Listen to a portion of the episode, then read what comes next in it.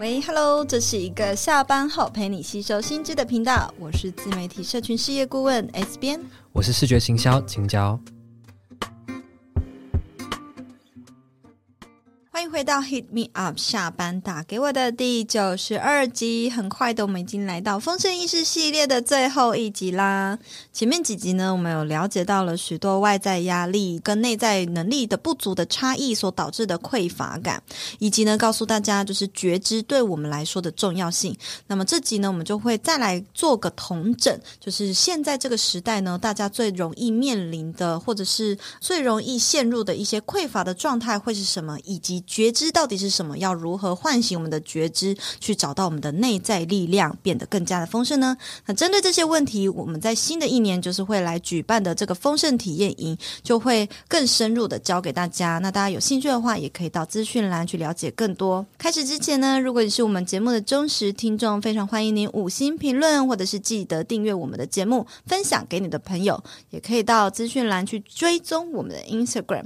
我们每个月在录制的之前呢，都会。会在线动开放 Podcast 提问或投稿，然后在节目上回答你的问题哦。好，回顾前几集，我们有提到的，就是多数人可能会有一些有的问题，就是大家也可以仔细的来听听。我们这一集就是要来做一个比较同整。前面几集我们好像都是比较聊自己的故事，嗯，或是身边朋友，或是看到的状况嘛。嗯、对，那今天就是来做一个同整，是一个状态跟症状，大家可以听听看你们有没有这些症状。如果你有中的话，记得一定要。听到最后。好，第一个呢是生活被苦闷的工作填满，忘记什么是生活。第二点，上了各式各样的课程，却总是兴致缺缺，不知道自己想要什么。三，虽然很多想法，但总是自我怀疑而迟迟不敢行动。四，面对陌生的人和环境，总有很多的批判和防备。五，希望透过内在转化，获得更好的人际关系和拓展生活圈。六。总是不自觉往负面思考，想变得更积极、正面动起来。对，其实我们会看到说，有很多人呢、啊，在现代的，呃，就是脚步都很快嘛，然后我们常常就是会过度的工作，而导致忘记生活到底是什么样子。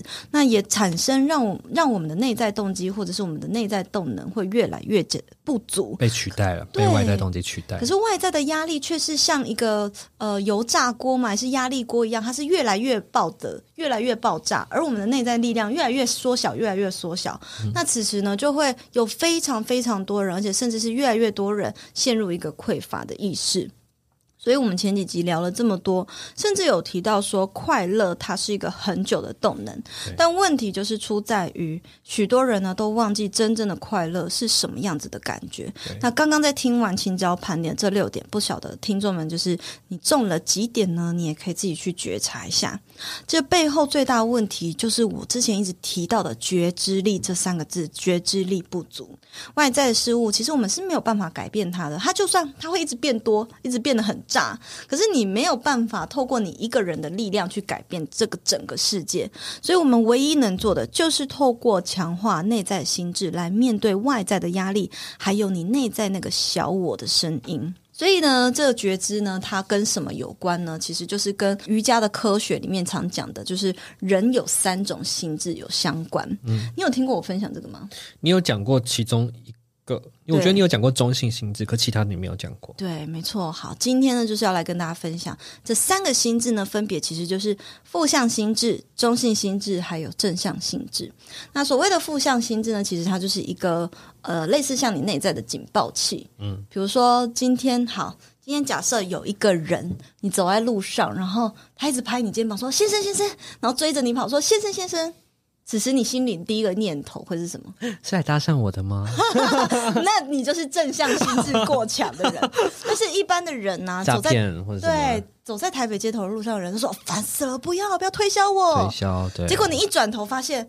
哦，没有，你的钱包掉了。哦，只是你就会觉察到啊、哦，这个就是负向心智给你踩的一个刹车，你会有一个警惕，因为他为了要帮助你在这个地球上好好的生存，可是你可能会遇到各种危险呐、啊。所以负向心智它虽然有很多人称之为小我，嗯、但实际上呢，它之于一个人体的运作来讲，它也是非常重要重要的。对，如果我们的祖先没有负向心智，它可能早就被狮子吃光了，嗯、活不到现在。没错，没错，跟生存相关的，跟生存所相关的一个心智，嗯、而正向心智呢，则是一个可以。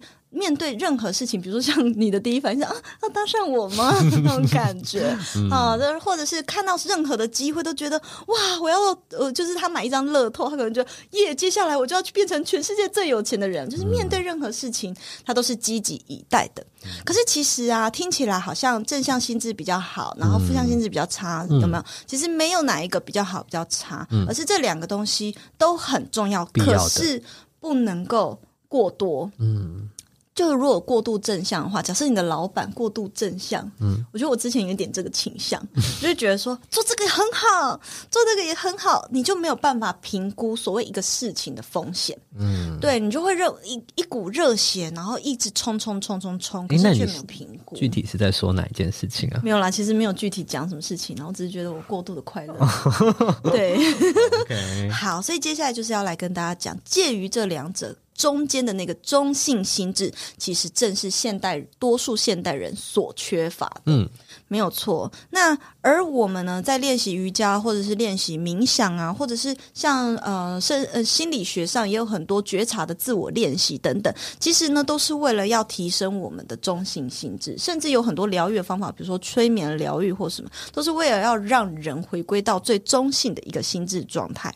而这个中性心智，当你提升之后呢，它就会去 balance 这两者的力量。遇到有人来找我的时候，我不会特别防备，我可以很中性的看待，我不会先预判这个是好或坏。就当你是负向或正向的时候，你会预先觉得这是好或坏嘛？所以对中性心智是等待，然后静静的看这一切发生。嗯，那先不做反应，先不做反应。嗯，当这个人开始跟你说话的时候，你就会去。感去感受，哎，那你是不是想要做这件事情？这是不是我真正想要做的？所以大多数的人都是跟着社会的制约，或是同才的声音去做人生的决定嘛。比如说，爸爸妈妈会告诉你什么样子是最好，或者是老师会告诉你什么样是最好。我们已经有太长一段时间，有好几十年的人生都没有去倾听自己内在真正想要什么。所以，当中性心智起来的时候，你就会开始的慢慢的分辨。哪一件事情才是我真正要的？甚至你可以更开放的，不再带那么带刺，不再像青椒那么带刺，会去开放接受更多机会。我想问一个问题：负向心智、中性心智、正向心智，它比较像是光谱上的三阶段，还是真的就是三种不同的思考方式？呃，它算是一种光谱。那中性心智就是在中间，它是算是在中间，对，它是一种状态，哦、没有错，没有错，嗯。好，而这些状态呢，都是可以被提升的，只是我们把它归类成三种模式，让呢一般的人类能够更好懂。也就是说，你的意思是，负向心智有它的好处，正向心智有它的好处，但是偏颇哪一边对我们造成一些呃不好的影响，所以保持在中性心智，我们可以自由的去流动，它是好的的意思。对，没有错。哦，懂懂懂。嗯，你就会更加的清楚，说现在可以用什么样子的状态去面对现在发生的这个事件。我觉得会有呃负向心智跟正向心智，是为了让我们的人生比较方便，就是我们可以快速的做出反应，可以让我们的，就是我觉得跟效率好像有关系，有关系。对对对，对可以快速的解决，然后下一件事情，然后就会好像就会渐渐忘记自己的声音。没有错，没有错。好，所以呢，接下来这一集就是要跟大家说，前面几集一直有跟大家讲到，呃，我们接下来新的一年要大家做的这个线上八周的丰盛意识体验营，要来带，就是其实就是想要透过更多的觉察练习，还有透过有系统的课程的编排，让大家呢可以在一路上跟着我们呢，呃，提升自己的觉知力，还有中性心智的力量，嗯、让我们能够有能力去面对小我的声音。所以我们会透过八个阶段。呢，带大家真实的转化，而这一集呢，就是要来揭晓这八周到底会历经什么八个阶段呢？也会大概跟大家说，其实你你也不一定是真的要进来课程啊，可是你可以了解到，你真的匮乏的时候，你要怎么去做？透过这八个阶段，然后去提升自己。嗯，第一个呢，第一个阶段就是首先我们会来描绘所谓的生命愿景。我觉得这件事情是多数现代人没有的。可能是不晓得我的人生终极想要成为什么样子。像我书里面讲啊，问你想要成为什么样子的人的时候，可能大多数人描述的都还是外在的动机的。嗯，一个职一个职场上的成就、名利，嗯，或者是我要买一栋房子什么的，而不是他是什么样的人。没错，但是在我的书里面就讲到嘛，西班牙妈妈说，欧洲人当他们听到这样的问题的时候，他会说：“我想要成为一个快乐的人，或者是我想要成为对这个社会有贡献、有爱的人。”嗯这就是一种生命的愿景，或是我想要成为活在一个自由，然后不被空间限制的人。其实这都可以。所以呢，呃，第一周的练习，我们就会来透过呃共同绘制一个所谓的丰盛愿景的蓝图，来一起埋下丰盛意识的种子。嗯，唯有呢，你现在心中就是有一个对自己未来人生的愿想跟愿景之后，你才能够呃在一路上慢慢的看见自己是不是有那样子的变化，甚至会在。真的找到一个所谓的内在的动机，嗯嗯，透过这样的方式找回内在动机的感觉，没错。嗯、好，那第二个阶段呢，其实是先进行所谓的自我接纳。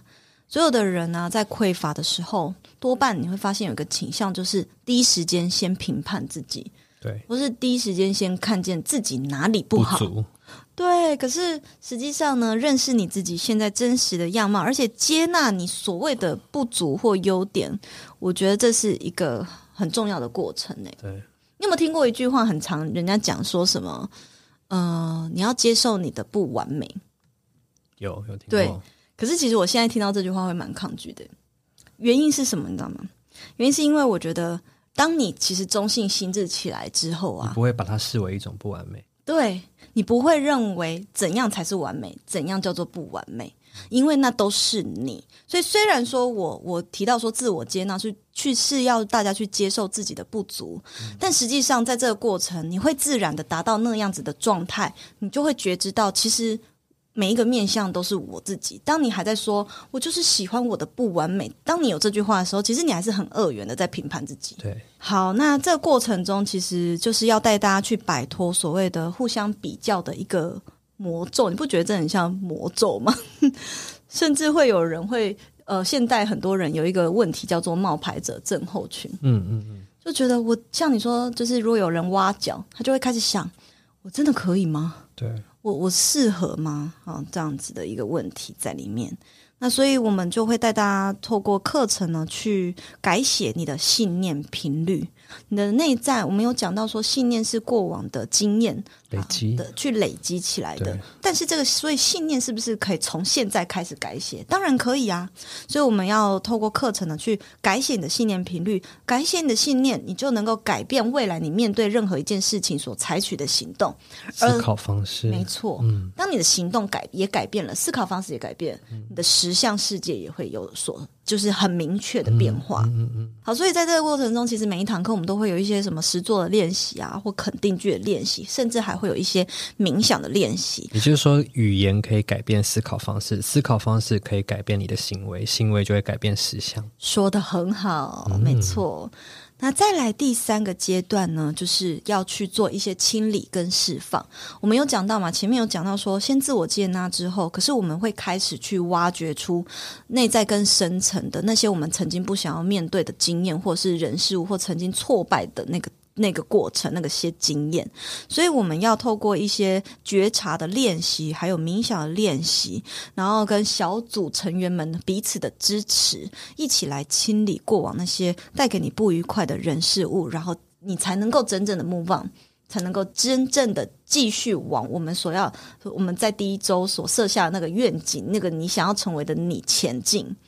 对，所以其实比起创造丰盛呢，更重要是要接受丰盛。所以，当你清理了，你的内在就会清出一些空间。那这个宇宙要送给你的那些丰盛，才你才有空间可以去收获嘛。你要向宇宙下订单，但是你要有空间去收获啊。那如果你的内在是一直都是还紧抓着一些呃老旧的货物、老旧的库存不放，那新的事物又要怎么来到你的生命呢？嗯。好，那第四个阶段呢，其实是丰盛觉知，就是真的在。清理了以后，你才能够开始觉知有出来。就内在常常会有一些信念垃圾。你觉得信念垃圾指的是什么？我不太理解。对，信念垃圾很有，就是像我们前几集讲的那些都是信念垃圾啊。就是我没办法怎么样，别人别人就是比较好，我就是比较差。那不是垃圾信念吗？好啦，这是一样的啦，你不要一直揪我的病语，好不舒服，我不舒服到一个极致。为什么？更多的、更多的语病出现，对，这是病语。好了，国老师在哪里？国伟老师，好了，反正意思就是说，我们把前面有经过这样子的清理的阶段之后。嗯你真正内在所想要的，沉积在你潜意识里面，真正的你的想法才会浮出台面，嗯，才能够感觉到那个高我，或者是呃，接收到你直觉力就会变得更强，接收到你真正内在很想要做的那些声音的呼唤，你才看得见自己的渴望。没有错，没有错。好，所以呢，其实在这个过程中，就是会透过一些，也会透过一些小任务，让大家回到日常生活中去做练习。嗯。那第五个阶段呢，就是宠爱自己。当大家听见自己内在的渴望的时候，其实你就要去勇敢的直接回应这些呼唤。嗯，比如说，我今天就是想要好好泡澡，就去做吧。是我跟你讲，没有觉知力的人啊，甚至连泡个澡他都要犹豫很久啊，还要洗那个浴缸啊。当然，可是泡澡好花时间哦。等一下还有一个工作要做，要花时间去做这件事情吗？就是你明明知道自己想要，但是你又不立即的呼唤，或者是很多人其实不知道内在想要什么。所以，其实真正的丰盛或臣服，就是听见呼唤之后立刻行动。就像，有点像我现在都是这样。比如说，我现在就我最近好想要野餐，立刻就定一个地方，然后我就去野餐。对，有点像是这样，立即的回应，宠爱自己。好，那接下来呢，就是第六个阶段，我们就会开始进行到创造丰盛了。这个过程中呢，我们就会去学习怎么样去分辨生存的丰盛，还有生活的丰盛是什么，以及会揭秘一个心灵创富的公式。第七阶段呢，就是产生爱的流动。那当我们自己够宠爱自己，然后也开始知道要怎么样为自己创造更多的丰盛的时候，我们其实就可以成为分享的那个人，成为丰盛。你有分享过你的什么爱的流动，分享给周围的人吗？你应该没有吧？我没有，就是一个带刺的人。对，我只有把我的刺给射给大家。你应该不是带刺的玫瑰，我觉得你是刺猬。没有到玫瑰是不是？没有，你没有玫瑰好吗？好，但我的爱的流动呢，就是会让大家看见什么叫做爱，什么叫做流动。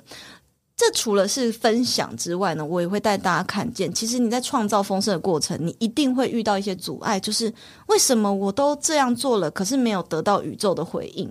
此时其实就代表你在人生中会有一个事，可能你最近近期有一个事件导致你的能量堵塞或卡住，我们就会去找出这个原因，你去面对那件事件，那个事情解决了以后，你其他所想要的东西才有办法进来，也就是你人生中的课题。要去解决它，嗯，对，所以我们会带你去看见丰盛阻碍的原因，还有能量堵塞的一些觉察，嗯，然后再透过分享呢，去疗愈你自己或跟身边的人。那最后呢，最后一个阶段就会来到臣服享乐的阶段啦。所以在这个过程中呢，我们就会带大家，因为你已经在这。七周其实就已经把自己从匮乏，然后提升到一个很丰盛的境界了，然后甚至也懂得如何去呃分享，然后跟他人互动交流，把这些这份爱分享给身边的人，其实你自己就可以更加的臣服。所以呢，最后一周我们就会来告诉大家要怎么样去顺从你灵魂的渴望，以及臣服真正的定义是什么，然后持续的把这个样子的。呃，状态带回你日常的人生之中。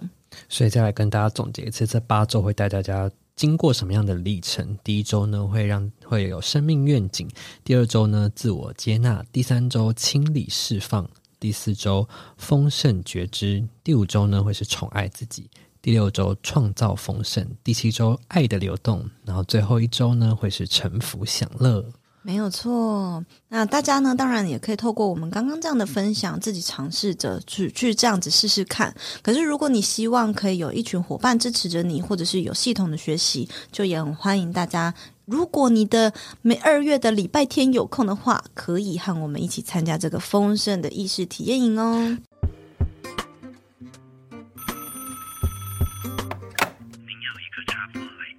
对，然后有一个很重要的事情是要告诉大家是，当你听到这一集的时候呢，早鸟优惠即将要结束了，直到一月二十三号。所以如果你对这个线上体验营呢是有任何的想法、感兴趣的话，都非常欢迎你立即点击下方的链接去做参考跟呃加入我们。因为错过一月二十三号就会恢复到原价，那它是有一个蛮大的价格的差距的，所以呃如果你在犹豫的话，非常建议你在这个时间内去把握这样子的机会。好，那我们这一集就到这边喽，我们就下一集见啦，拜拜。拜拜。